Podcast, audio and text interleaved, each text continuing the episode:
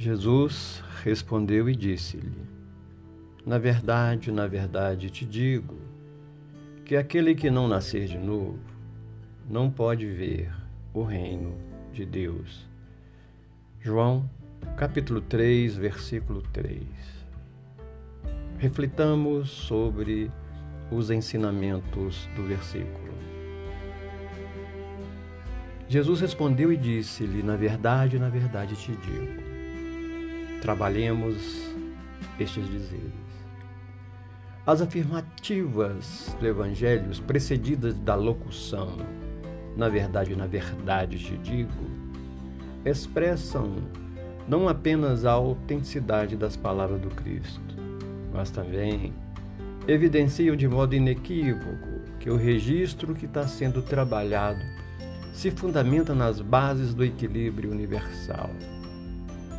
A verdade, refletida com toda a intensidade na pessoa do Cristo, guarda fidelidade com a própria lei, a manifestar-se com plenitude em todas as faixas da evolução.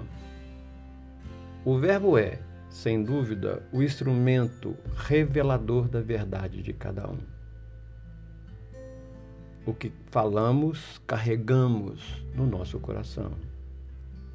Na medida que o ser busca identificar-se com as fontes mais evidentes da realidade espiritual, as suas palavras passam a ser atestado fidedigno da justiça e da verdade que cultiva.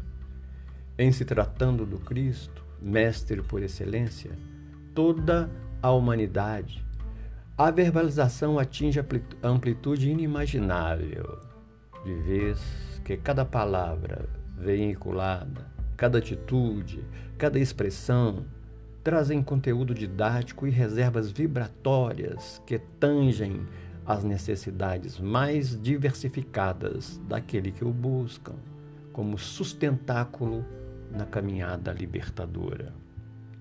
Segue o versículo que aquele que não nascer de novo.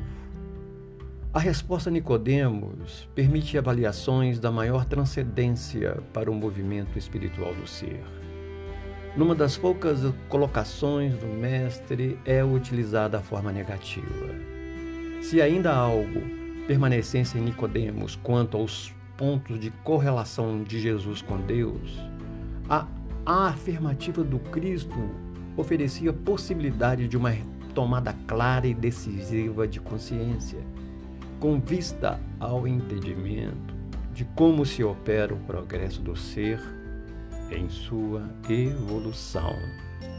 Definia Jesus que, sem nascer de novo, ou seja, reencarnar, retornar às experiências da carne, não nos seria possível identificar os parâmetros da existência de Deus e de sua presença dentro de nós. Dava a entender ainda, com sabedoria e de modo indireto, que nas recapitulações reencarnatórias, o ser deverá empenhar-se em favorecer o nascimento de uma nova mentalidade positiva e gratificante, que responderá no devido tempo aos anseios da felicidade. Segue o versículo. Não pode ver o reino de Deus. Jesus respondeu e disse-lhe: Na verdade, na verdade te digo que aquele que não nascer de novo não pode ver o reino de Deus. A afirmativa não pode ver o reino de Deus é incisiva e restritiva. Somente pela assimilação de recursos que a reencarnação proporciona, estará a criatura capacitada a visualizar padrões que lhe assegurarão o avanço no rumo do equilíbrio da paz. Ao tempo em que, reingressados na carne, soma conteúdo cada vez mais expressivos, do outro lado, são eles geradores de estado de saturação, sempre que insistimos na cristalização de hábitos escravizantes, elegendo a rotina que acabará um dia convocando o espírito a novas reflexões rediscerinadoras do destino. Ao longo das experiências reencarnatórias, fica ao alcance de todos trabalhar a própria sensibilidade, a fim de enxergar com maior clareza os fatores da libertação.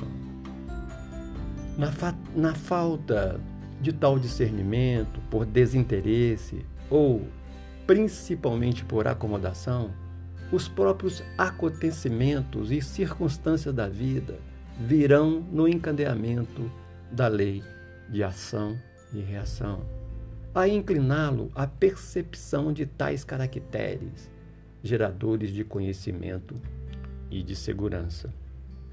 Importante ter-se em conta que na busca de afirmação, ver será sempre o primeiro passo. Ver, enxergar, será sempre o primeiro passo.